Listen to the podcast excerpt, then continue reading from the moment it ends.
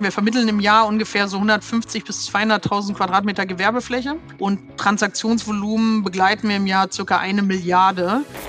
Also ich glaube, den Rekord, zumindest den Rekord, den wir dokumentiert haben, den hält mein äh, Großvater. Der hat mit 93 ähm, ist er in den Zug gestiegen, hat gesagt, ich fahre jetzt zur Beurkundung und hat dort seinen Kunden getroffen, der ein ähnliches Alter hatte. Also der deutsche Markt wird nicht unwesentlich durch internationale Investoren geprägt. Ich würde sagen, 30 Prozent meiner Gespräche finden nicht auf Deutsch statt. Also ich hatte recht früh dennoch die Möglichkeit, schon während ich in der Schule war und später im Studium, ähm, immer wieder ins Unternehmen reinzugucken, mitzuarbeiten, weil ich einfach für mich auch verstehen wollte, ob überhaupt Angefeld eine Option für mich ist bauen da auf starken Steinen und stehen da irgendwo auch auf den, auf den Schultern von Riesen, wenn wir uns das angucken. Aber ich glaube, es ist immer gut, Traditionen, die Sinn haben, zu bewahren und das mit innovativen Ansätzen zu vermischen.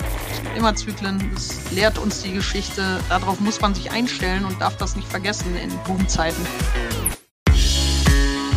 Herzlich willkommen zu Immokaiser, eurem Podcast für erfolgreiche Immobilienmakler. Mein Name ist Robert Kaiser und wir tauchen jetzt gemeinsam in die Welt des Immobilienmakelns ein. Mein Gast heute ist Chiara Angelfeld. Chiara ist in der vierten Generation geschäftsführende Gesellschafterin der Angelfeld Immobiliengruppe. Zusammen mit ihrem Vater Lutz und dessen Bruder Wolf, die beide aus der dritten Generation sind, und ihrem Bruder Max und ihrem Cousin Marc, die wie Chiara aus der vierten Generation sind, führt sie generationenübergreifend die Angelfeld Immobiliengruppe. In unserem heutigen Podcast sprechen wir über Chiara als Unternehmerin, was Angelfeld erfolgreich macht und wie sich gewerbliche Immobilienvermittlung in Zukunft weiterentwickeln könnte. Vielen Dank, Chiara, dass du dir heute die Zeit für den Immokaiser Podcast nimmst. Vielen Dank, dass ich äh, dabei sein darf. Ich freue mich schon auf die nächste Stunde und hoffentlich äh, Fragen, die ich beantworten kann. Da gehe ich doch fest davon aus, ja. Und dann äh, lass uns mit der altbewährten Schnellfragerunde starten. Frage Nummer eins ist, außerhalb deiner eigenen vier Wände hast du da einen Lieblingsort? Ja, ein Lieblingsort vielleicht nicht ganz, aber am wohlsten fühle ich mich in, in Umgebung von Wasser. Im Sommer heißt das hauptsächlich äh, mit, mit dem Kite irgendwo auf dem Meer, auf dem See, Hauptsache äh, Kite- und Wasserstimmen oder Windstimmen vor allem. Und im äh, Winter mag ich es dann eher gefroren. Äh, das heißt, ähm, irgendwo, wo, wo man Skilaufen kann, das sind eigentlich so die Orte, wo ich am meisten Kraft tanke. Sehr, sehr sportlich. Von daher ähm, gehe ich davon aus, dass du auch äh, an einer Baustelle gut Hand anlegen könntest. Ja, ich würde sagen, Profi bin ich da, bin ich da auf keinen äh, Fall. Drei Nägel in die Wand werde ich wahrscheinlich kriegen, äh, hinkriegen und ein Bild aufhängen. Ähm, ansonsten würde ich es den, den Profis überlassen. Wobei an sich faszinieren mich Baustellen. Ähm, ich weiß nur nicht so, ob das Haus das stabilste wird, wenn ich es dann selber baue. Ähm, aber so Beton uh, und Betonmischer, ja, das würde ich gerne mal, mal, mal ausprobieren. Vielleicht hat da ja jemand irgendwie eine Praktikumsmöglichkeit. Wenn ich was höre, würde ich mich melden. Ja, sehr gut. Hast du denn als Immobilienmanagerin eigentlich auch selbst Immobilien? Ja, also ich, ich glaube, jeder, der sich ähm, tagtäglich mit Immobilien beschäftigt, äh, dem trifft irgendwann das Schicksal, dass er äh, auch ein, eine oder mehrere Immobilien hoffentlich in den eigenen Bestand übernehmen will. Wir investieren natürlich als Familie stammübergreifend ähm, auch in Immobilien, ähm, auch zusammen mit meinem Bruder äh, mal ganz äh, äh, in der Familie bleibend. Ähm, natürlich beschäftigen wir uns nicht nur nicht nur maklerseitig damit. Ja, also äh, hilft sicherlich, ist, ist jetzt zumindest nicht schädlich möglich, ja, wenn man äh, da auch die eine oder andere private Erfahrung mitmacht. Würde ich jedem raten. Also äh, selbst der sich nicht täglich mit Immobilien beschäftigt, das ist schon ein, glaube ich, zentraler Baustein ähm, der nicht nur Altersvorsorge, aber auch des, äh, der Vermögensvorsorge. Ja, auf jeden Fall. Chiara, stell dich doch mal bitte selbst vor, was sollten die Immo-Kaiser Podcast-Hörer über dich wissen? Ich bin geschäftsführende Gesellschafterin von Angefeld Immobilien und darf das äh, seit mittlerweile über neun Jahren zusammen mit meinem Bruder und meinem Cousin Marc äh, in dritter Generation ähm, das Unternehmen mitgestalten. Ursprünglich habe ich eigentlich mal Wirtschaftsrecht studiert, ähm, bin danach ähm, im Master ähm, in den USA und in China gewesen, bevor ich bei Angefeld begonnen habe, äh, hatte ich die Möglichkeit, noch mal ein bisschen was anderes äh, zu machen. Äh, und zwar war ich eigentlich in der Insolvenzverwaltung sowie der Restrukturierung tätig.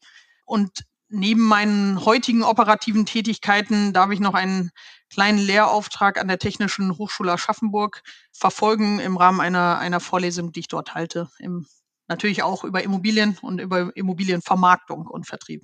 Mhm. Äh, wo warst du in China eigentlich? In Shanghai.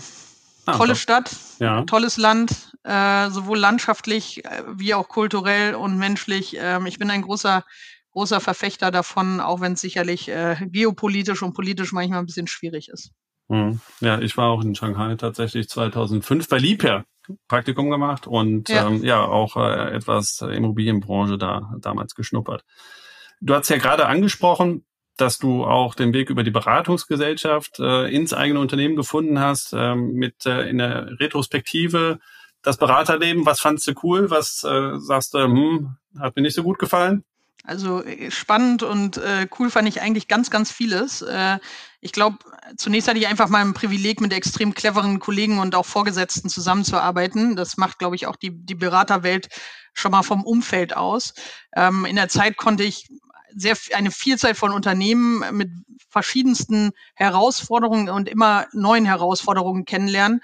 Und ich glaube, interessant an der Branche oder an dem Job ist, dass man einfach sich in kurzer Zeit ähm, Branchen und Strukturen von Unternehmen, die man nicht kennt, erschließen muss, ähm, erfassen muss, was ist eigentlich die Problemstellung, analysieren muss, was könnte aus dem Unternehmen heraus ähm, neu aufgestellt werden oder neu positioniert werden und dann vor allem auch umsetzbare Strategien äh, zu erarbeiten ähm, so dass mir das einfach dieses vielschichtige und abwechslungsreiche in der in der Restrukturierungsberatung viel viel Spaß gemacht hat. Es war eigentlich ein ständiger Lernprozess, immer was Neues. Wir haben viel gearbeitet, spät gearbeitet, äh, unter Zeitdruck gearbeitet und man hat einfach neben diesem Fachwissen einfach vor allem Methodenkompetenzen gelernt. Wie gehe ich an ein Problem ran und wie löse ich es oder erarbeite zumindest Lösungsstrategien.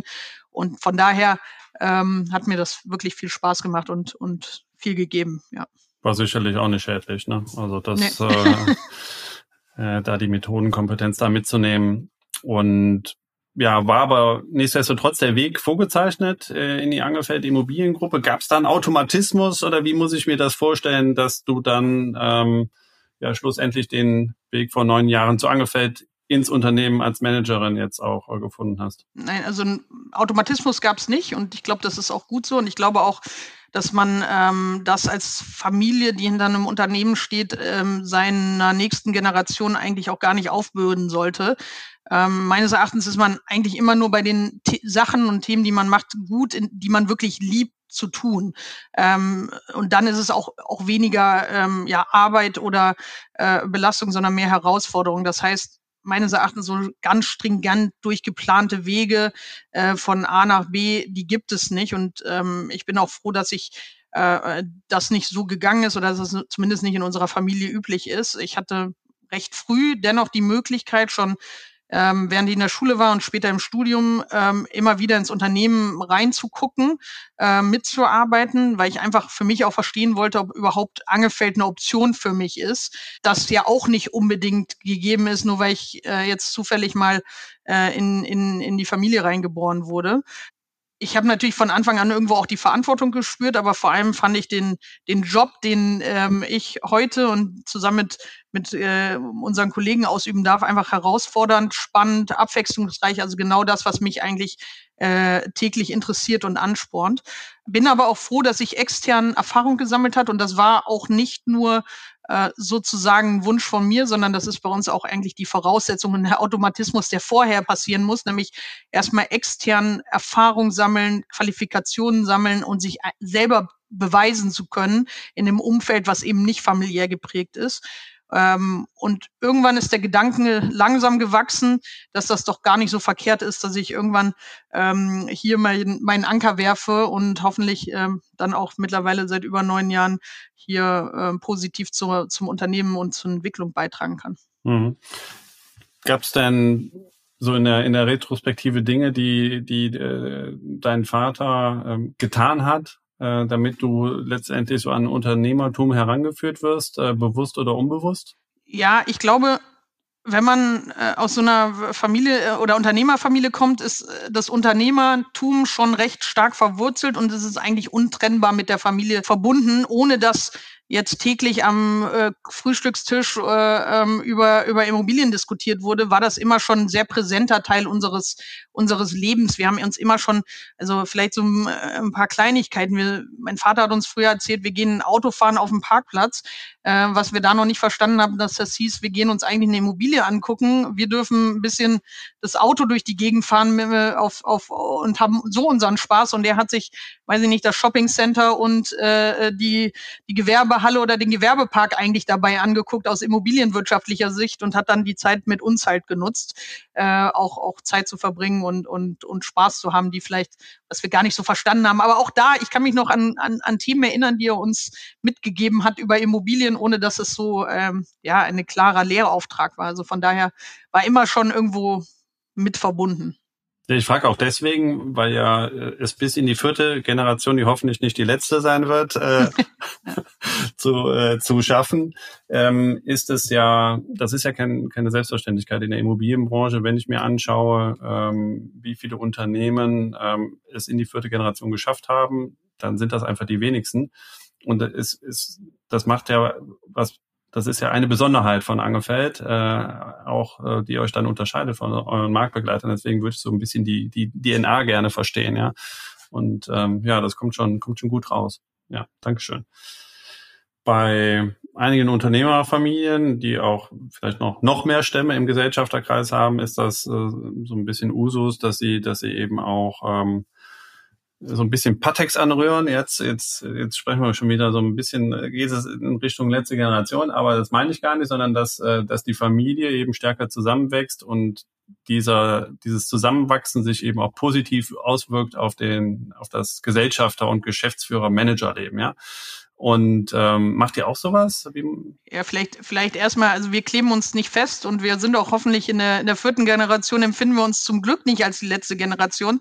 Ähm, auch wenn wir, wenn wir mit Patex arbeiten, zumindest auf, auf familiärer Ebene, äh, auch, äh, ist das natürlich extrem wichtig. Also wir, wir haben jetzt nicht irgendwie einmal im Jahr ein Treffen, wo wir uns alle ähm, irgendwo an einem bestimmten Ort zusammenfinden. Wir sehen uns regelmäßig, wir hören uns noch viel öfter, äh, unabhängig jetzt von der, von der Geografie. Wir verstehen uns auch privat gut. Wir machen natürlich auch mal äh, privat äh, zusammen, haben teilweise gemeinsame Hobbys, die wir dann auch zusammen ausleben. Teilweise ähm, sind Kinder untereinander, äh, spielen miteinander oder äh, treffen sich untereinander und machen ihre Playdates. Also von daher auch das äh, gibt's in der Familie und wird auch in die nächste Generation weiter äh, fortgesetzt. Ich glaube, wichtig ist, dass man sagt, man hat aber dennoch irgendwo ein eigenständiges Leben und das ist auch ganz wichtig. Neben dem ganzen Patix, den man hat, äh, hängen wir nicht jeden Tag aufeinander.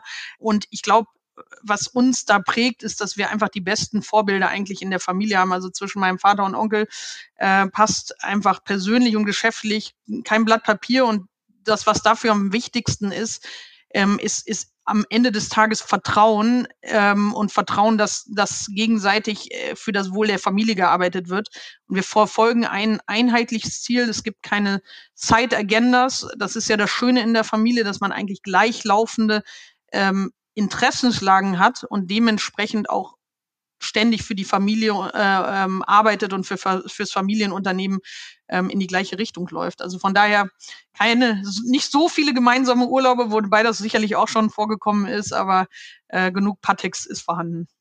Mit dem Eintritt äh, von dir vor neun Jahren gibt's da oder gab's da Akzente, die, die die dritte Generation dann eben auch auch gesetzt hat, äh, einfach aus vielleicht auch der Situation schon heraus, dass ihr die nächste Generation seid, die ins Unternehmen rein, reinkommt? Was, was habt ihr da verändert? Ja, ich glaube, da muss man erstmal äh, die Bestandsaufnahme betreiben und da kann man sagen, dass mein Vater und mein Onkel das Unternehmen seit Jahrzehnten sehr erfolgreich äh, leiten und vor allem sehr erfolgreich ähm, auch groß gemacht haben und ähm, sehr erfolgreich am Markt gegen doch einem harten Wettbewerberfeld bestehen. Also von daher, ich glaube, wir bauen da auf, ähm, auf, auf starken Steinen und stehen da irgendwo auch auf den, auf den Schultern von Riesen, wenn wir uns das angucken. Und natürlich muss man sagen, dass jeder einzelne von uns fünf Gesellschaftern ähm, einen eigenen Stil hat, eine eigene Erfahrung hat und auch eigene Ansätze hat und dementsprechend auch natürlich ähm, etwas, etwas beiträgt zum Unternehmen.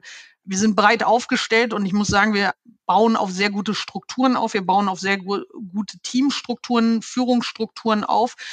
Und was bringen wir mit als jüngere Generation? Natürlich ähm, sind wir anders, äh, anders geprägt, sind vielleicht ein bisschen digitaler geprägt und das merkt man natürlich auch an der einen oder anderen Stelle.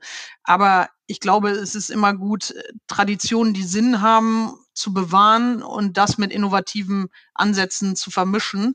Äh, und das ist das, wie wir eigentlich immer schon sowohl in der dritten, zweiten, ersten Generation gearbeitet hat, sonst entwickelt man sich ja gar nicht so lange weiter. Ja, Natürlich, ne? Also ständige Veränderung, Anpassung an den Markt, ähm, bewährtes äh, in die Zukunft vortragen und die Entwicklungen der Zeit aufgreifen und das zu einem zum super Mix führen, ja. Wenn man stehen bleibt, also das sage ich auch mal, also man kann ja dann äh, Familienunternehmen mit einem gewissen Historie, das wird ja dann manchmal auch so ein bisschen als äh, altbacken und man lebt nur von der Historie. Das ist ja kompletter Quatsch. Wir müssen uns ja jeden Tag neu beweisen, sonst würden wir keine äh, Kunden und keine Aufträge akquirieren. Wir können die, die Themen nicht erfolgreich umsetzen und dementsprechend auch in einer in, in einem harten Wettbewerbsfeld bestehen können. Von daher, man muss immer eine Weiterentwicklung haben und das schaffen wir, glaube ich, ganz gut. Mhm. Ist die Beteiligung an PropStech auch Teil ähm, eurer DNA, sozusagen Erfolgsmodelle am Markt, auch da sich zu beteiligen und dann davon zu profitieren? Ja, als Maklerunternehmen machen wir das sicherlich nicht, aber ähm, als Familie und, und Einzelpersonen sind natürlich da auch in den Entscheidungen frei und es macht auf jeden Fall Sinn, sich mit innovativen Unternehmen ähm, vor allem in Bereichen, die wir kennen, äh, zu beschäftigen. Ähm, und ich muss auch sagen, zusätzlich macht natürlich die Arbeit auch ähm, mit Gründerteams und Gründern extrem Spaß, weil das in der Regel sehr flexible, smarte, dynamische Menschen sind. Und da kann man viel le äh, lernen. Dementsprechend ähm, investieren wir auch in so einem Bereich. Aber es bleibt natürlich, das Maklerunternehmen ist das, der Kern von dem, äh, was wir machen. Und am Ende ähm, ist es, gilt natürlich auch ein bisschen äh, eine Fokus auf das Kerngeschäft, aber gucken uns natürlich auch, auch Innovationen an. Und welche Innovatoren dürfen bei euch anklopfen? Ja, also wir tun, also eigentlich alle, aber da ist morgen der Posteingang oder vielleicht sprengt es das. Nein, ähm, natürlich was verstehen wir? Wir verstehen unseren, unser Geschäftsmodell und ähm, die Wertschöpfungskette, die damit zusammenhängt. Und ähm, das sind Themen, die bei uns sicherlich auf, auf offene Ohren äh, stoßen. Auch das ganze Thema natürlich in Richtung künstliche Intelligenz ist super interessant für unseren Bereich, aber auch darüber hinaus. Ich glaube, man muss sich immer Einzelgeschäftsmodelle angucken. Von daher kann man das nicht so klar sagen. Aber ich sag mal, wir würden jetzt, äh, also es macht jetzt wenig Sinn, wenn wir denken, wir könnten irgendwie das neue äh, Instagram identifizieren. Da sind wir nicht die richtigen für. Ja, das verstehe ich. Kann ich sehr gut nachvollziehen. Lass uns über Angefeld als äh, Immobilienunternehmen sprechen. Wir haben schon über die Familie äh, gesprochen, dass das ein wichtiges Unterscheidungsmerkmal ist. Wie unterscheidet sich Angefeld ansonsten von anderen Marktbegleitern? Also wir sind ein Familienunternehmen. Wir haben im Endeffekt, äh, definieren wir uns als Gewerbemakler und haben irgendwo drei Kernbereiche. Erstens gewerbliche Vermietung. Hierbei konzentrieren wir uns neben Bürovermietung, Einzelhandelsvermietung auch auf den Bereich Logistik. Ähm, machen das an unseren Standorten mit, mit den Teams sehr erfolgreich. Als zweiter Kern, ähm, Kern des ähm, Unternehmens oder als zweite Säule sind wir in der Vermittlung von Immobilien in allen Assetklassen tätig. Da Kernbereich sicherlich auch wieder die großen Assetklassen, das heißt irgendwo Büro, Wohnen, äh, Gewerbeimmobilien, ähm, insgesamt Logistikimmobilien gibt auch andere Themen, mit denen wir uns dann immer wieder beschäftigen, aber das sind meistens untergeordnete Essenklassen. Das dritte, und das machen die wenigsten unserer Mitbewerber, ist sicherlich das Thema Projektentwicklung. Ähm, hier agieren wir nicht unbedingt als, also wir sind keine Projektentwickler äh, als, als Unternehmen, sondern wir sind ähm, Service-Dienstleister und ähm, verstehen uns hier als we verlängerte Werkbank von Eigentümern und Entwicklern. Wir beraten, wenn es um das Thema Highest and Best Use geht. Ähm, wir überlegen strategische Entwicklungsmöglichkeiten für Industrieareale. Äh, was kann man mit dem Standort heute und zukünftig machen. Wir sind irgendwo der immobilienwirtschaftliche Sparingspartner, begleiten in der den ähm, Kapazität sicherlich auch B-Plan-Verfahren, wobei es hier weniger um die technischen Themen geht, sondern eher um die wirtschaftlichen Themen. Das machen wir ähm, und das können wir machen, weil wir einen relativ langen äh, Atem haben. Was unterscheidet uns in den Themen grundsätzlich, die wir machen? Wir sind 100% transaktionsgetrieben. Daher kommen auch unsere Umsätze. Wir sind keine Workplace-Berater, wir sind keine Eigentümervertreter in dem Sinne, sondern wir sind 100% transaktionsgetrieben und wollen das auch bleiben und machen. Ähm, wir sind 100% unabhängig. Hinter uns stehen keine äh, Banken, keine Versicherungen, keine, äh, wir sind nirgendwo gelistet. Und unsere Kunden merken das aus unserer Sicht, weil wir uns sehr unabhängig mit ihren Themen beschäftigen können, ohne große Interessenskonflikte hierbei zu haben. Und wir konzentrieren uns dementsprechend wirklich auf den Erfolg unserer Kunden und äh, wollen hier aktiv dran mitwirken. Mhm. Und in Umsatzvolumina, wie drückt sich das ungefähr aus? Kannst du uns hier eine Größenordnung geben? Ja, also wir haben ja in den, in den zwei Kernbereichen, wir vermitteln im Jahr ungefähr so 150 bis 200.000 Quadratmeter Gewerbefläche in den verschiedenen ähm, Assetklassen, die ich eben genannt habe. Und Transaktionsvolumen begleiten wir im Jahr circa eine Milliarde Transaktionsvolumen über unsere Standorte hinweg. Und in Umsatz übersetzt, äh, würde es dann ungefähr bedeuten? Das sind, das sind natürlich schwankende Themen. Äh, in, in guten Jahren ist es mehr, in schlechteren Jahren ist es weniger. Äh, am Ende des Tages, glaube ich, hast du ganz intelligente Hörer, die einfach mal bei North Data nachgucken. genau, ja. Gut, richtig. Die Mitarbeiterzahlen, ähm, wie viel, wie viel beschäftigt ihr? Du hast eben auch schon ein paar Standorte genannt. Wo seid ihr aktiv? Also wir sind äh, aktuell ungefähr 110 Mitarbeiter. Das verteilt sich auf fünf Standorte. Äh, die Zentrale liegt in Düsseldorf. Das ist sicherlich auch unser größter Standort. Und dann äh, sind wir in Frankfurt, Berlin, Leipzig und Magdeburg vertreten. Mhm. Und schwerpunktmäßig hast du ja eingangs gesagt, ähm, ihr versteht euch als äh, Gewerbeimmobilienmakler, komplett transaktionsgetrieben. Ihr macht zwar auch ein bisschen Beratung, aber Makler ist, wäre die Überschrift, ja. Äh, wir machen Beratung mit den, mit, natürlich machen wir auch Beratung, wir beraten jeden Tag unsere Kunden, äh, als in, im Rahmen von Transaktionsprozessen oder vorbereiten, nachbereitend. Wir gucken uns natürlich auch an, ähm, wir werden oft zu Rate gezogen im, im Bereich der Portfoliostrategien. Das heißt, wie baue ich weiter mein Portfolio aus? Welche Assets sind vielleicht nicht mehr einerseits also konform mit der, mit der Portfoliostrategie? Ähm, das, da beraten wir sehr gerne, aber nichtsdestotrotz äh, verstehen wir uns nicht als Bewerter, sondern ähm, wir verstehen uns als marktgetriebene Berater da irgendwo und, und, und transaktionsgetriebene Berater ähm, und wollen gar nicht irgendwie verwalten äh, etc., sondern da den ganz klaren Kern unseres Unternehmens behalten. Mhm. In Vorbereitung auf den Podcast habe ich viel über euch gelesen und da ist auf jeden Fall aufgefallen, dass ihr so an der Schnittstelle zwischen äh, Stadtentwicklung, Immobilieninvestment, Wirtschaft, Politik, dass ihr diese Schnittstelle als Angelfeld sehr gut zu bedienen scheint. Also so wirkt es nach außen. Ne? Ich habe gerade eben über die Shadow Arkalen äh, gesprochen. Die Kühlgalerie wäre sicherlich auch noch zu nennen. Äh, in Düsseldorf äh, rund um die deutsche Einheit ähm, habt ihr auch ähm, bei der Privatisierung der Immobilienvermögen der Berliner Treuhandanstalt mitgewirkt, zusammen mit El Elwanger und Geiger. Das ist ja eine extrem wichtige Schnittstelle sicherlich auch für euer, äh, euer Geschäft. Wie gelingt es, diese Schnittstellenkompetenz von Generation zu Generation dann eben auch fortzuführen? Es ist, ist eine gute Frage, wie es gelingt, es fortzuführen. Ich glaube, die, die, das, was ich sagen kann, ist, wo es herkommt. Ich glaube, wir sind alle täglich gewöhnt, ähm, uns auf neue Situationen einzustellen. Und das ist irgendwo notwendig, um auch komplexere Lösungen, die eben nicht äh, eine ganz ähm, stringente Transaktionsprozess äh, ähm, ist, irgendwo anbieten zu können als Dienstleistung.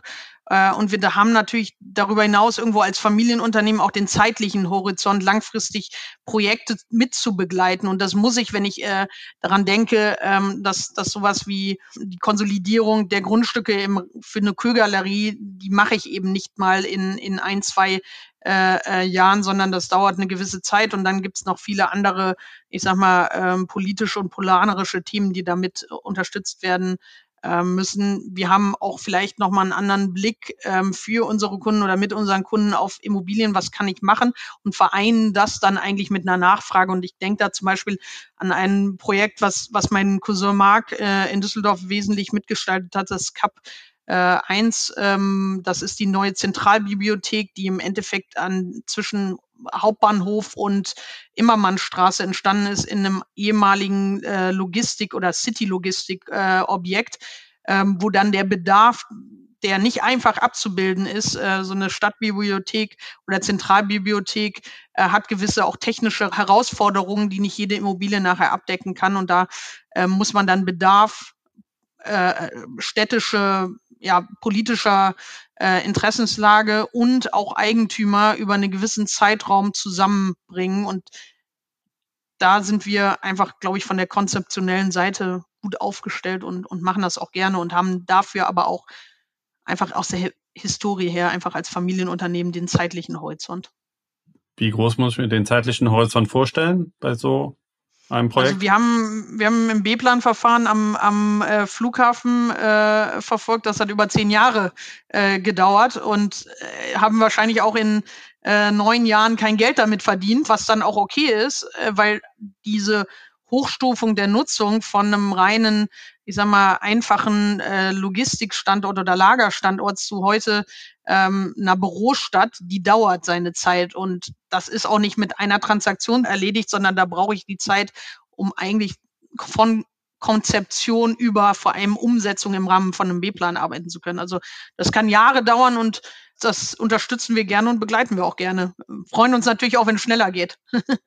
Und ich gehe mal davon aus, dass die, dass die Generation, die dann vielleicht auch irgendwann das Renteneintrittsalter er, erreicht, immer noch an Bord bleibt, auch über das Erreichen der Regelaltersrente hinaus. Ja, ich glaube, äh, äh, sowas, so, so, sowas gibt's bei uns äh, offiziell zumindest gar nicht. Ist ja auch immer fraglich, äh, wenn ich eine eine, einen Job habe, der jetzt nicht unbedingt Dachdecker ist, wo ich äh, körperlich fit sei, also körperlich nicht nur hochfit sein muss, ja, also auch bei uns muss man sicherlich fit sein, aber äh, es ist ja eine Aufgabe, die erledige ich mit dem Kopf und mit äh, Telefonhörern und im Zweifel die Tasten, den Tasten äh, von Computern. Ähm, da gibt's kein Renteneintrittsalter und ja, bei uns bleibt man hoffentlich so lange wie man will, darf man an Bord bleiben und so lange wie man kann sowieso. Ja. Und da gab es wahrscheinlich auch in der, äh, in der Unternehmensgeschichte schon die ein oder andere Beurkundung, ähm, die, die dann im sehr fortgeschrittenen Alter stattgefunden hat. Also ich glaube, den Rekord, zumindest den Rekord, den wir dokumentiert haben, den hält mein äh, Großvater, der hat mit 93 ähm, ist er in Zug gestiegen, hat gesagt, ich fahre jetzt zur Beurkundung und hat dort seinen Kunden getroffen, der ein ähnliches Alter hatte. Also von daher war es wahrscheinlich, äh, das ist zumindest die älteste dokumentierte äh, Beurkundung. Ähm, wir müssten noch mal in die Archive gehen. Chapeau, das ist Einsatz. 40 Prozent eures Honorarumsatzes äh, kommen seit Jahren aus dem internationalen Geschäft. Ähm, ist das ähm, ja einfach äh, eure Spezialität? Äh, wo kommt diese starke internationale Ausrichtung her? Also der deutsche Markt ähm, wird nicht unwesentlich durch internationale Investoren und internationales Kapital geprägt. Äh, von daher macht es ist sicherlich Sinn für uns als Unternehmen, uns entsprechend aufzustellen und das auch zu forcieren. Gleichzeitig ähm, hatten alle, ähm, alle, die im Moment im Unternehmen sind, äh, das wahnsinnige Glück, eine relativ internationale Ausbildung auch zu genießen, so dass wir uns eigentlich äh, relativ wohl auch äh, überall fühlen, wo wir unsere Kunden dann antreffen. Ja, in Düsseldorf wahrscheinlich auch äh, ein guter Anteil japanischer Investoren, denke ich mal. Ja, japanische Investoren, eine ganz große mittlerweile äh, chinesische Community. Mhm. Ähm, wir haben selber den, die Ansiedlung unter anderem von Huawei in Düsseldorf äh, mitbegleitet. Das sind allein, ähm, die sind damals mit 1000 Mitarbeitern bei uns aufgeschlagen, ähm, die wir dort ansiedeln durften. Von daher, und das hat natürlich einen riesen Sogeffekt auch entfaltet. Also wir sind da sowieso in NRW, in der Region, ist eine relativ internationale ähm, ja, Kundschaft vertreten, aber das gilt auch für überall anders hier in Berlin. Ähm, ich würde sagen, 30 Prozent meiner Gespräche nie, finden nicht auf Deutsch statt. Ähm, äh, und das auch durch diesen, diese ganze Startup-Bereich geprägt. Magdeburg mit Intel mittlerweile, also Intel-Ansiedlung, wird sehr viel internationale Kunden nochmal in die Stadt bringen. Von daher Frankfurt sowieso. Also ich meine, wir, wir müssen uns ja einfach klar machen, wir sind ein nicht ein, ein lokales Land, sondern wir haben das Glück, dass wir da sehr international aufgestellt sind und das spiegelt sich auch in unserem Immobilienbereich wieder. Ja. Also ich habe nicht viel, viele chinesische Wörter äh, behalten, aber Taigui und äh, Pien I Dien Yen, also das ist zu teuer und das geht doch alles noch ein bisschen günstiger. habe ich mir noch gemerkt, ja, von diversen Marktbesuchen. Ja, das sind die wichtigsten gewesen. genau. Ja. Ähm, Im Gewerbeimmobilienbereich ist es ja so, da ist eher die Suche der Ausgangspunkt, wohingegen bei Wohnimmobilien eher die zu verkaufende Immobilie der, der Startpunkt ist. Deswegen die Frage, welche Rolle für euch als Gewerbeimmobilienmakler schwerpunktmäßig ja die Immobilienportale für euch spielen. Ja, im Transaktions-, also im Investmentbereich würde ich sagen, für uns als Unternehmen doch eine relativ untergeordnete Rolle, ähm, da wir einfach von den Volumina da nicht unbedingt den privateren Markt ansprechen. Ähm, natürlich bei einem Mehrfamilienhaus gibt es immer auch private Käufer, die auch wichtig für uns sind. Ähm, aber ich würde sagen, im Gros der Transaktionen beschäftigen wir uns da eher schon mit einem ähm, mit einem institutionelleren Segment. Das heißt, da kennen wir die Unternehmen und die Player sehr genau, so dass einfach dieses Thema ähm, Portal nicht so ganz wichtig ist. Im Thema Bürovermietung spielt es natürlich eine größere Rolle, wobei man auch sagen muss, ähm, dass natürlich es kommt da immer sehr auf die Lead-Qualität an und ob die immer die beste ist über die Portale, würde ich mal vorsichtig gesagt äh, auch in Frage ziehen. Ähm, wir setzen da sehr stark auf proaktive Akquise in den Netzwerken, die wir haben, ähm, mit Kunden, die wir da ansprechen, für die wir Büroideen entwickeln. Äh, von daher am Ende macht es den Mix aus äh, in dem Bereich. Aber klar, Portale haben Relevanz und werden sie wahrscheinlich auch behalten. Die Datenbank eures Makler-CMs dürfte ziemlich prall gefüllt sein, äh, würde ich mir mal vorstellen. 114 Jahre hast du gesagt, glaube ich, ja? Ja. Das erste CRM-System, erzählt mein Vater mir immer, waren, waren Lochkarten. Äh, wie auch immer das funktioniert hat, aber das äh, hat er sehr erfolgreich anscheinend eingeführt. Ähm, heute setzen wir da schon eher auf die Cloud, aber warum, warum, vielleicht haben wir auch irgendwo die Lochkarte digitalisiert, ich weiß es nicht so genau, aber es funktioniert nicht ganz anders scheinbar. Also ich würde auf jeden Fall mal behaupten, das müsste man mal die, die CRM-Anbieter äh, fragen, die auch so die Laglers und die, und die, und die Flowfacts äh, Performers, äh, dass sie sich an den alten Lochkarten sehr, sehr stark orientiert haben, damit der, der Übergangsprozess möglichst smooth läuft, ja. einen hohen Wiedererkennungswert gibt, ja. Wobei ich weiß nicht, wenn ich da mit einer Datenmigration äh, anfrage, ob die so glücklich sind. Richtig. Ja. Kann man fragen, wenn er, wenn ich mit dem Raphael Palloch oder äh, genau. Oder, mal, Special, äh, Special Client. genau, hierzu spreche. Wie haben sich ähm, die Suchprofile bei euch denn in den letzten äh, zwei Jahren, die ja von sehr starken wirtschaftlichen, politischen Veränderungen geprägt waren, verändert? Ja. Also ich glaube, man muss erstmal sagen, wer hat denn überhaupt noch gesucht? Äh, und da ist, muss man schon sagen, die, die Transaktionen äh, und das Transaktionsvolumen hat e extrem abgenommen, ähm, weil dieser Veränderungsprozess einfach im Gang war. Wenn ich ähm, die, die Geschwindigkeit, mit der sich die, die Zinsen geändert haben und dementsprechend auch ein Preisanpassungsprozess, das hat einfach nicht zusammengepasst. Das heißt, der Zins hat sich geändert, aber äh, der, der Verkäufer schwebte noch in der alten Welt, wobei der Käufer natürlich in der neuen Welt schwebte, weil er es in der Regel auch finanzieren muss und dementsprechend wusste, welche Kosten äh, zumindest von der Seite auf ihn zukommen. Dieser Preisanpassungsprozess meines Erachtens, der wird sich jetzt im Rahmen von 2024 hat sich zum Teil schon, aber wird sich da ähm, normalisieren, so dass ich wieder mehr Transaktionen sehen werde. Wir haben, haben sich die, Transak die, die, die Profile gewechselt. Also die Core-Käufer, die institutionellen Core-Käufer, die waren einfach nicht am Markt. Ich glaube nicht, dass sich deren Profil langfristig ändern wird, aber im Moment sind sie einfach nicht unbedingt äh, aktive Marktteilnehmer. Wir haben aber einiges an, ich sag mal, opportunistischen Käufern, die doch sehr aktiv sind, weil im Moment natürlich auch Chancen entstehen und ähm, die wollen sie nutzen und die sind aktiv und ich glaube auch, dass 2024 da einfach noch mehr ja, Dynamik wieder reinkommt. Mhm. Ja, jetzt sprichst du über die ähm, ja, sehr, sehr schwierigen Immobilienmarkt. Dazu passt auch, äh, dass in meiner Vorbereitung auf den Podcast ich über so einen alten Handelsblattartikel gestoßen bin, der dritten Generation, äh, die dann äh, mit Blick auf die Lehman-Krise dann eben auch gesagt hat, ähm, ja, von 2,8 auf 2,9 hat sich der Netto-Provisionsumsatz mal eben halbiert. Und ähm, sind das ähnliche Auswirkungen, ähm, die, die ihr jetzt im letzten Jahr zu, zu spüren hattet? Stimmt der Vergleich oder stimmt er nicht?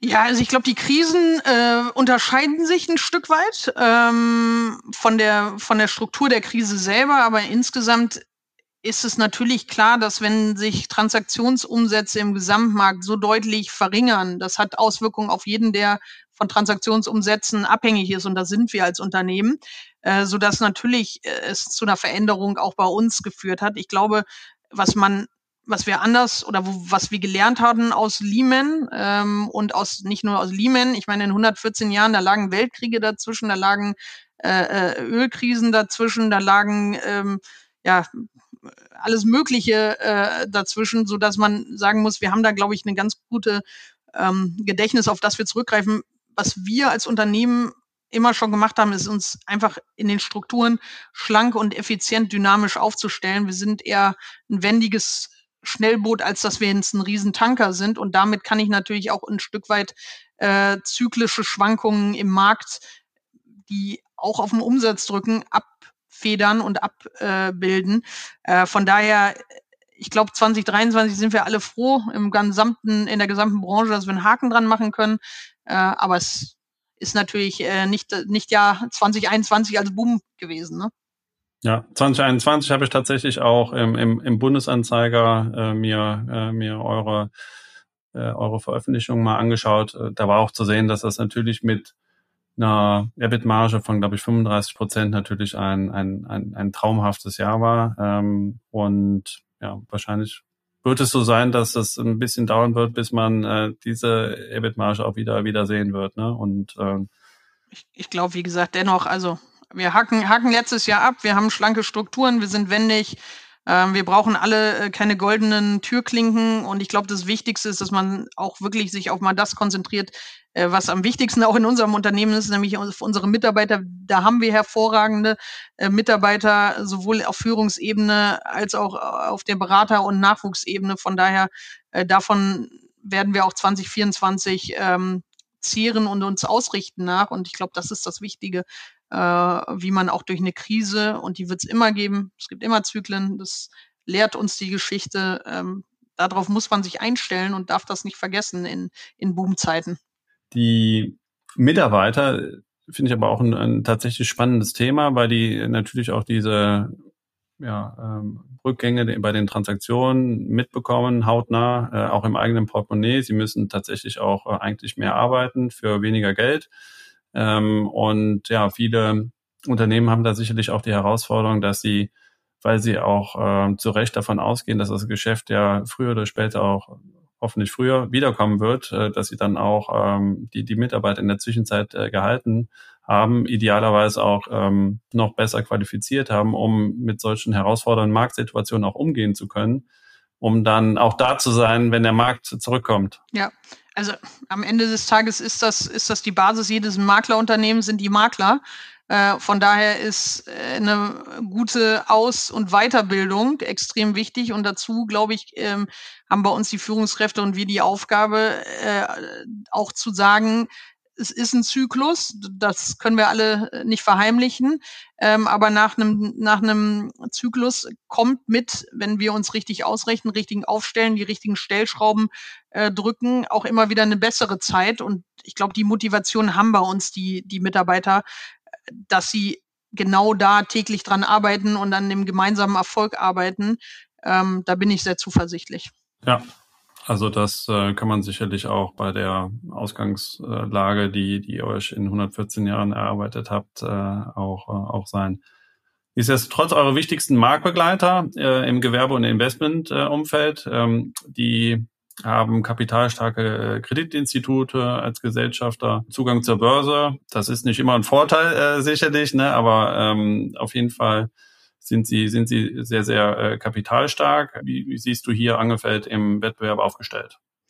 Ja, also ich glaube, dass der Wettbewerb stark ist, äh, das, das wissen wir. Äh, damit leben wir schon unser ganzes Leben lang. Natürlich steht dem einen oder anderen äh, da auch mehr Kapital zur Verfügung, äh, was aber nicht immer unbedingt äh, das Beste ist, um effiziente und schlanke Strukturen zu haben. Nämlich, wenn ich viel Geld irgendwo drauf werfe, heißt das nicht, dass es dann irgendwann besser wird.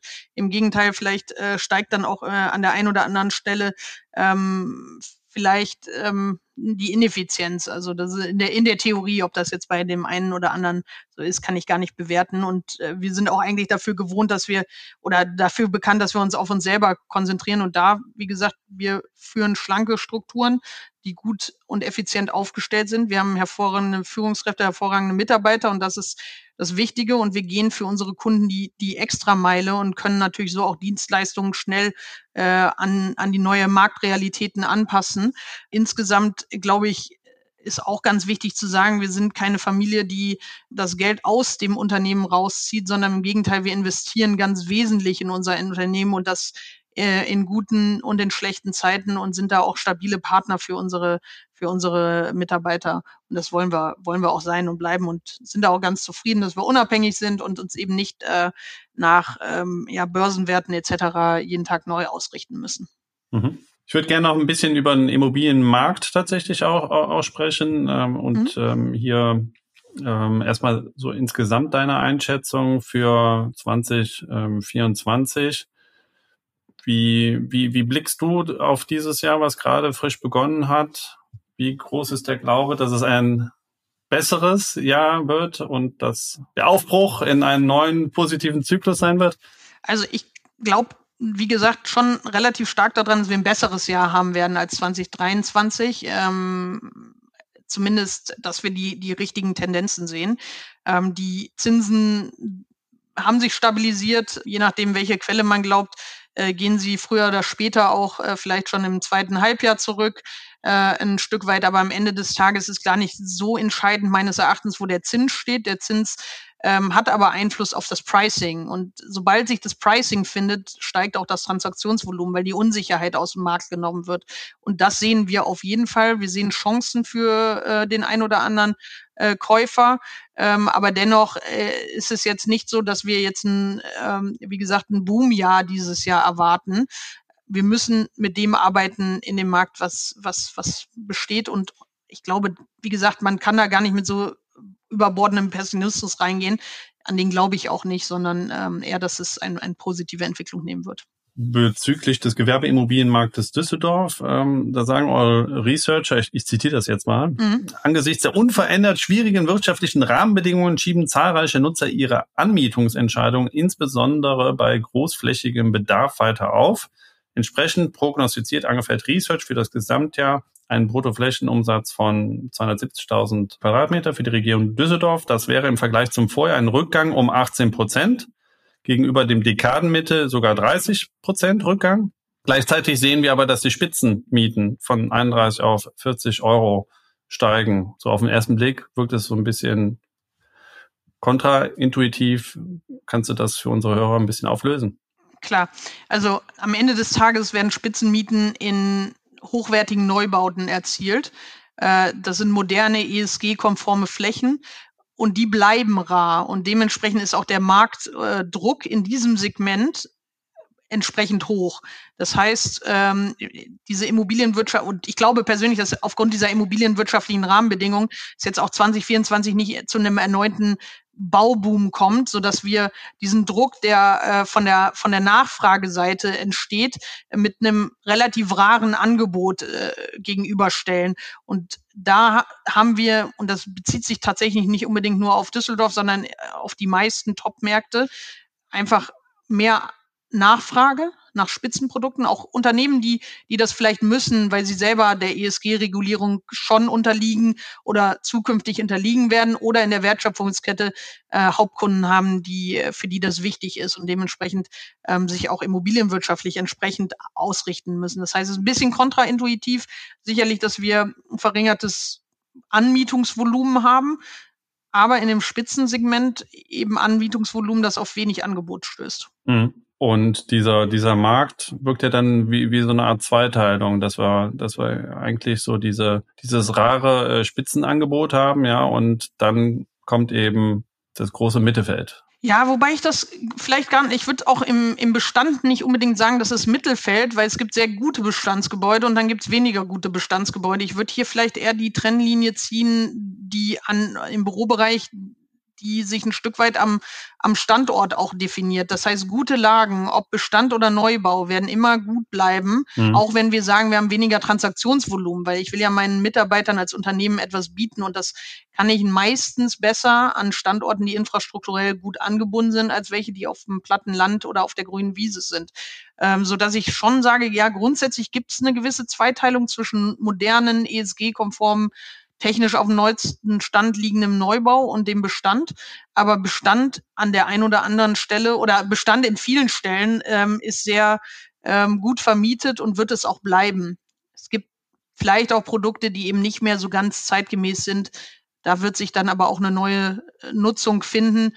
Und da gibt es, glaube ich, auch viele Lösungsansätze, die, die verfolgt werden. Mhm. Also in Berlin habt ihr Anfang 2022 war es, glaube ich, mit, ähm, mit dem Voltaire, wo dann die N26-Zentrale eingezogen ist. Ähm, ja, war, war, die, war die auch in der, in der Presse. Ist das so, so eine Immobilie, das Voltaire, ähm, wo, wo wir eben die wachsenden Nutzansprüche erfüllt sehen, ja, innerstädtische Standorte, ESG-gerechte Quartiere, New, New Work-fähige Büroflächen und hervorragende Anbindung im Hinblick auf Faircare und IT? Auf jeden Fall, also äh, das Voltaire ist aus meiner Sicht ein hervorragend konzipiertes Objekt und das sage ich nie nur, weil wir es äh, zum wesentlichen Teil mitvermieten durften, durften, sondern einfach auch die Lage direkt am Alexanderplatz mit seiner wirklich optimalen ÖPNV-Anbindung ist ein riesen Anmietungsargument gewesen. Ähm, auch die Grundrisseffektivität äh, oder Effizienz, die hier geboten wurde, wo ich alle Arten der Nutzung und Nutzungsformen ähm, unterbringen konnte, war ein Riesenargument. Ich habe einen nutzbaren Innenhof, das heißt, ich kann auch diesen Innenhof, der früher irgendwie eine Betonwüste manchmal war mit drei äh, Betonsesseln, wo ich mich dann hinsetzen durfte, keiner es je gemacht hat. Ähm, hier ist sehr begrünt. Ähm, ich habe WLAN draußen, so dass ich auch tatsächlich effektiv arbeiten konnte. Ich habe Dachterrassen, ich habe Austritte auf jeder Etage. Also ich kann auch wirklich als, als Nutzer fühle ich mich da wohl und bin nicht in meinen ähm, geschlossenen äh, vier Wänden. Ich habe eine Dachterrasse und habe wirklich Aufenthaltsqualität bei dem Produkt. Ähm, es ist voll vermietet, deswegen mache ich hier gar nicht unnötig Werbung, aber äh, ist ein Produkt, das mir äh, auch architektonisch wirklich gut gefällt und ein ähm, ein gutes Pro Produkt geworden ist. Und ich glaube, wichtig ist auch zukünftig für Projektentwickler, ähm, aber auch Bestandshalter, die den Bestand weiterentwickeln, dass man einfach nutzerzentrisch Objekte konzipiert. Ähm, und so lässt sich meines Erachtens auch ein Objekt weil jeder Neubau wird irgendwann zum Bestandsobjekt und jedes Bestandsobjekt wird älter, ähm, über den Lebenszyklus irgendwo hinweg eine eine Daseinsberechtigung haben. Ich muss vom Nutzer ausdenken und nicht unbedingt von, von den Steinen und vom Objekt ausdenken. Und so ähm, schaffe ich dann auch lange hohe Vermietungsstände. Ja, ja, absolut. Lass uns noch auf den Berliner Wohnungsmarkt schauen für, für, für Neubauten. Ähm, du bist ja in Berlin auch ansässig. Da haben wir jetzt einfach die, die, die Situation, dass hier die ähm, Mieten natürlich ähm, in den letzten Jahren massiv gestiegen sind. Ne? Also von 2018 auf 2023 um 43 Prozent. Und ja, da gibt es den einen oder anderen Ruf danach, ähm, die Umsetzung des Volksentscheids zur Vergesellschaftung von Wohnungsunternehmen dann eben auch mal umzusetzen.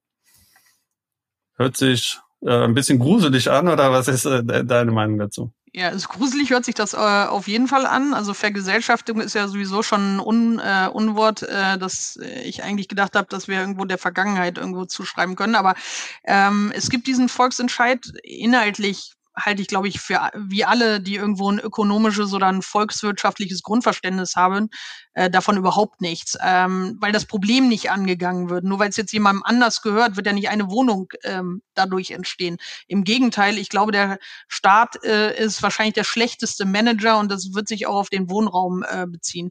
Das Problem ist ein Mangel an Wohnraum und nicht die falsche Bewirtschaftung durch die aktuellen Eigentümer, sondern wir müssen einfach diesen Druck im Wohnungsmarkt, den müssen wir angehen.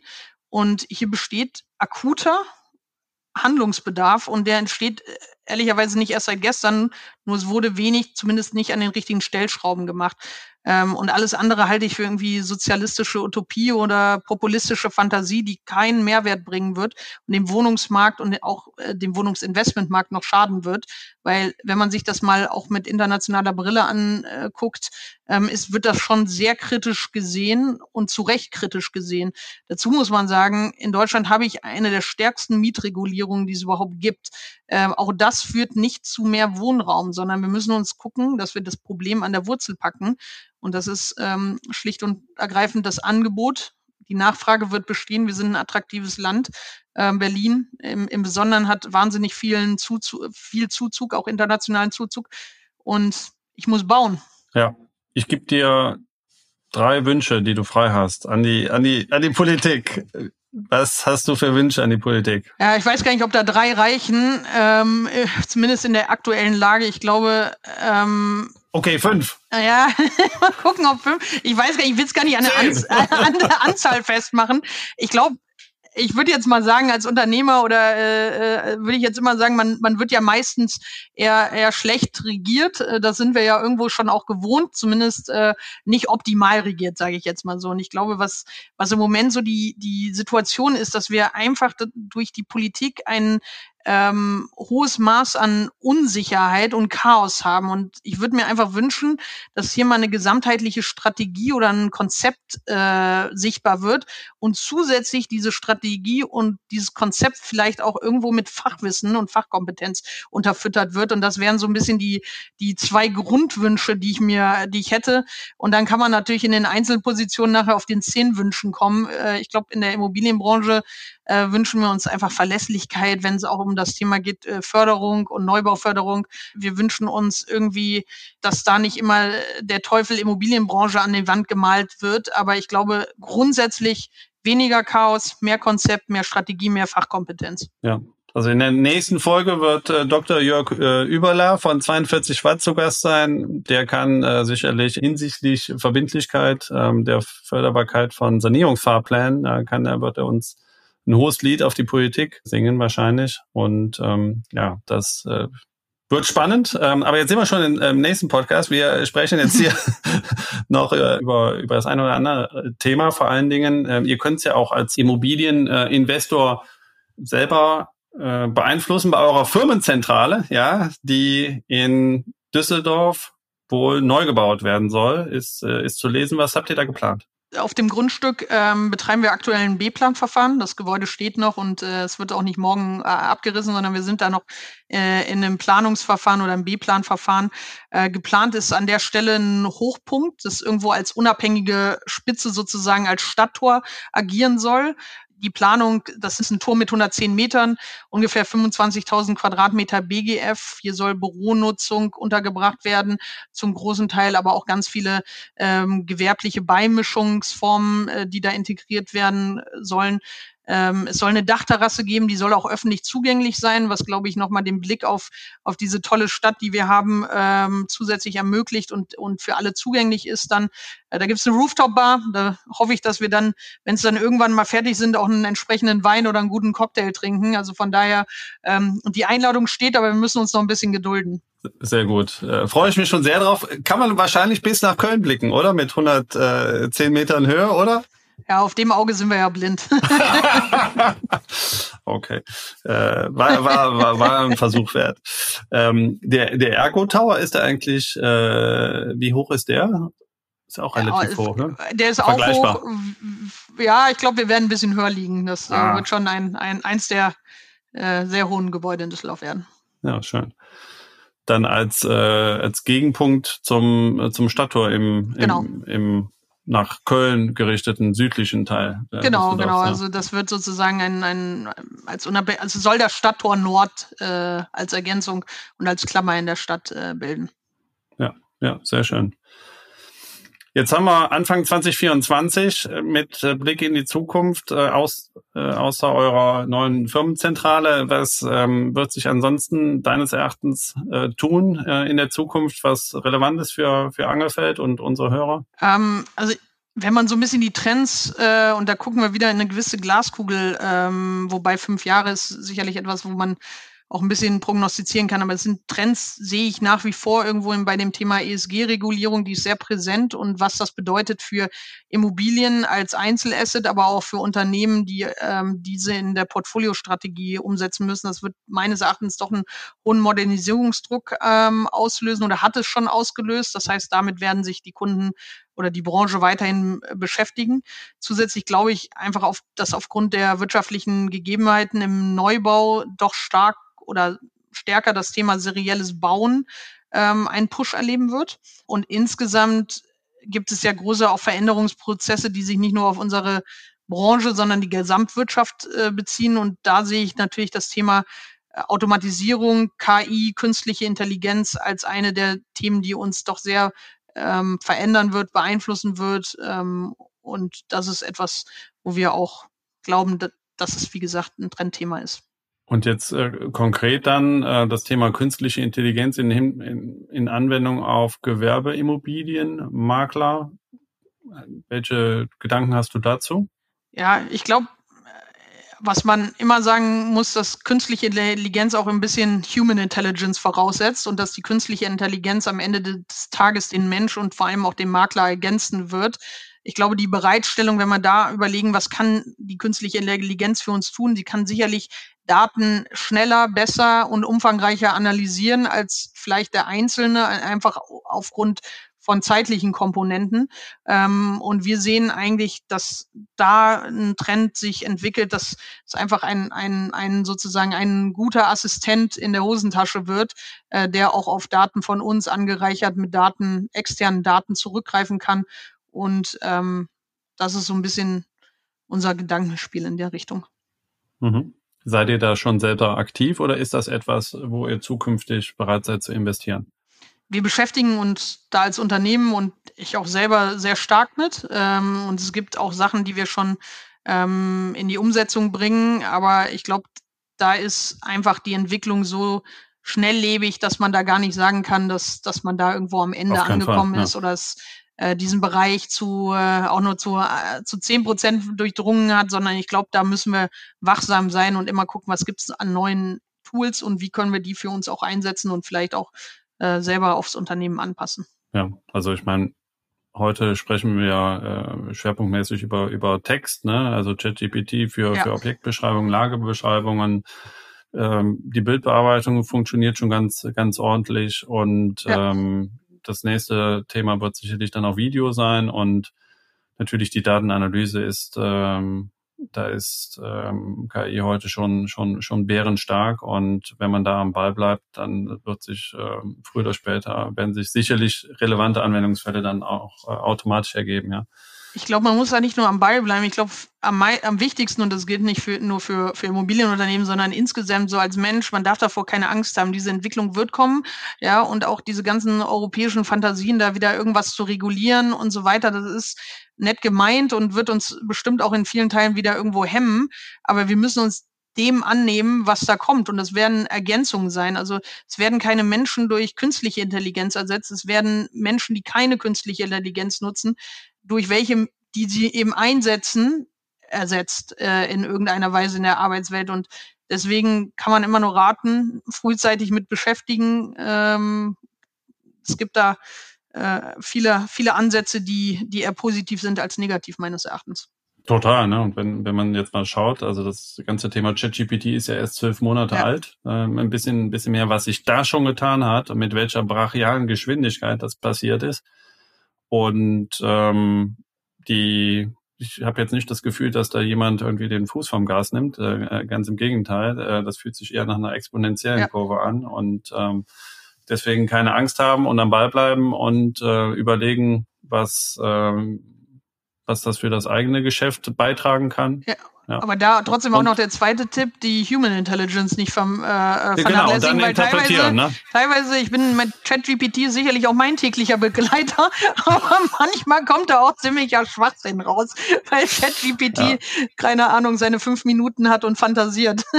Absolut, ne? Also und, und gerade natürlich äh, in, in, in eurem Geschäft, wo der persönliche Kontakt ähm, so immens wichtig ist, ähm, ist da jetzt auch schwer vorstellbar, dass auf absehbare Zeit da irgendwelche ähm, Avatare äh, von Angelfeld-Mitarbeitern ähm, ja. hier das, das Geschäft dann äh, für euch erfolgreich fortführen, ja. Es ist ein menschengetriebenes Geschäft und das wird nicht äh, auf einmal, ich mache kein Geschäft in der Größenordnung mit einem Computer. Ich brauche da ein gewisses Vertrauensverhältnis zu meinem Gegenüber. Und ähm, vor allem, ähm, wir führen Angebot und Nachfrage, wir führen Parteien, die eigentlich fundamental unterschiedliche Interessenslagen haben, die führen wir täglich zusammen. Äh, und ich glaube, da kann sicherlich gute Datenaufbereitung, auch Bilder, die sich automatisiert äh, anhand von Grundrissen äh, entstehen etc., macht uns schneller und hilft auch sicherlich in der Vermarktung. Aber am Ende des Tages ist es dennoch ein, ein menschengetriebenes Geschäft und deswegen die Maklerbranche ist eine der ältesten äh, oder wahrscheinlich das zweitälteste Gewerbe. Von daher ähm, sind wir da zuversichtlich, dass das menschlich bleibt. Absolut. Gerra, das war doch eigentlich jetzt mit äh, Blick auch in die in die Glaskugel und ähm, auch äh, das Thema KI aus meiner Sicht ein guter Abschluss äh, für für unseren Podcast heute. Danke dir, dass du deine Unternehmerstory und die von Angefeld mit uns geteilt hast und mit Blick in die in die Zukunft dieses Podcasts. Ja, welchen gibt es gibt es Gäste, die du äh, mir und uns an, ans Herz legen kannst. Also erstmal vielen Dank, dass ich dabei sein durfte. Hat mir viel Spaß gemacht. Äh, war, eine, war eine gute Zeit hier zusammen. Welche Gäste oder welcher Gast? Ähm, ich glaube, unsere Branche ist so schillernd und vielfältig, dass äh, ich da gar nicht einen rauspicken kann, ähm, sondern dass es, äh, glaube ich, äh, Stoff für die nächsten, ich sag mal, 114 Jahre gibt, äh, hier in dem Podcast, so lange wie unser Unternehmen zu führen. Ähm, also ich glaube, das füllen wir. Auf jeden Fall. Und wenn der Immo-Kaiser Podcast bis dahin äh, nach wie vor zweiwöchentlich erscheint, dann haben wir bis dahin auch ein paar, ein paar äh, tausend, zehntausend. Ich kann da, da, da, braucht, da brauchen wir jetzt künstliche Intelligenz. Genau. Oder, oder einfach nur eine Rechenmaschine, ja. Vielen Dank an dich, vielen Dank, liebe Hörer. Ähm, und ja, bis zum nächsten Mal in zwei Wochen. Dann ist Dr. Jörg Überler, wie schon angekündigt, von 42 Watt zu Gast und wir werden über individuelle Sanierungsfahrpläne und sicherlich auch ein bisschen über die Politik sprechen. Macht's gut, bis bald. Tschüss. Neue Folgen von Immokaiser, dem Podcast für erfolgreiche Immobilienmakler, hört ihr immer alle zwei Wochen dienstags. Um keine Folge zu verpassen, folgt dem Podcast und aktiviert die Glocke.